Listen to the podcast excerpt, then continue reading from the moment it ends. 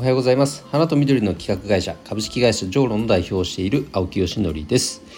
えー、今日は月曜日なので先週の振り返りも少しねしたいと思います。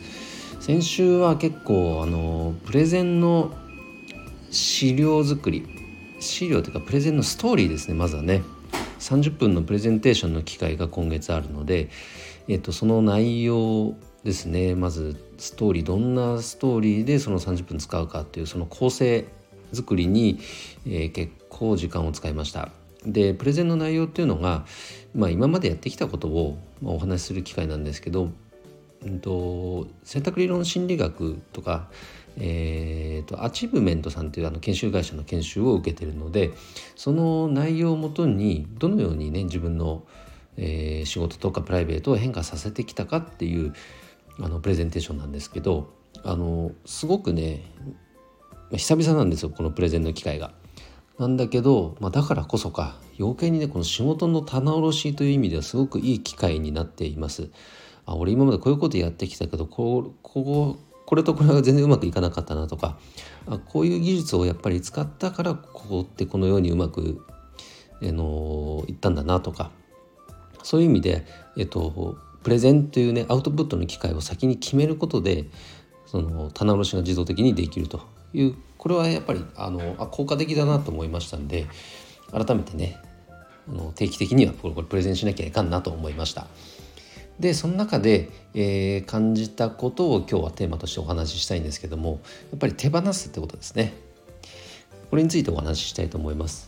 よくあの言うじゃないですか。なんか手放すと捨てると入ってくるよとか。あれまさにそうだなと思っていて、えっと、僕がま独立して丸5年経って今6年目入ってるんですけど独立した時って本当にこれといった商品サービス持ち合わせてなくてよくその状態で独立したなって感じですけど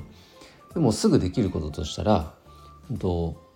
法人のお客様とか前は知り合いになんかお花の手配僕できますんで注文あったら是非よろしくお願いしますみたいな一人花キューピットって言ってましたけどその手配の代行ですねでお花屋さんにその地域地域のお花屋さんにお仕事を依頼することでそこで手数料をちょっと頂いてっていうことをまずやってたんですよ地道に。ただありがたいことに僕はもうそこに特化して特化してというかそれしかやることなかったから手配のスピードがめちゃめちゃ速かったんですね。でもちろん正確だしで請求書もデジタルですぐお送りして写真もお届けするというなんかこれをもうしっかり丁寧にやってたらすごく好評でなかなかそんなことまでやってくれる花屋さんあんまないねとかこんなスピーディーな手配ってあんまないねって言ってくれて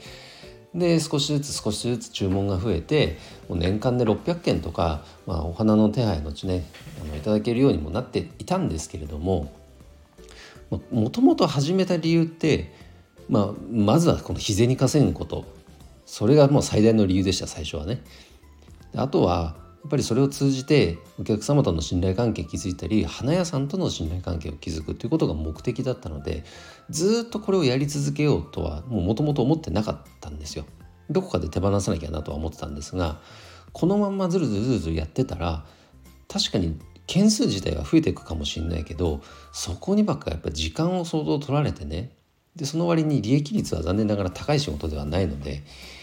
これはちょっと考えもんだなと思って思い切って、え、昨年の9月末でこの仕事を全て手放しました。で手放したといっても信頼できるね業務委託の花屋さん、まあ、コミュニティメンバーの花屋さんにこれは全て業務委託っていう形でお任せしてで僕はそこの時間がまるっと空いたような状態を作ったわけですね。でそうするとやっぱり入ってくる仕事っていうのもあってあのいくつかもう本当それと入れ替わりぐらいに仕事の相談もいただけたりあとは逆でもないか。ピンチを迎えてはいるんですけども一旦こう資金が入らなくなるからもう資金繰りという面で苦しくなってるのも事実なんですけどあのでもその代わりに入ってきてる情報っていうのがもっと大きなチャンスというかこれから会社が成長していくにあたってすごくいいきっかけになるんじゃなかろうかという情報が入ってきてですねあの苦しいのは事実なんだけど兆しを感じています。はいなのでちょっとまだ途中段階なのでねあの名言はできないんですがこれについては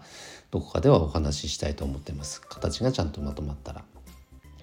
というようにこうやっぱりね整理することって大事ですね。あの活動するハードル自体が下がったがゆえにあれもこれも活動しがちなんですけど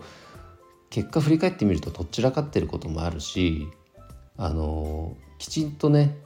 その理由を整理できてなかったりとかその結果あれってどうなったんだっけ？とか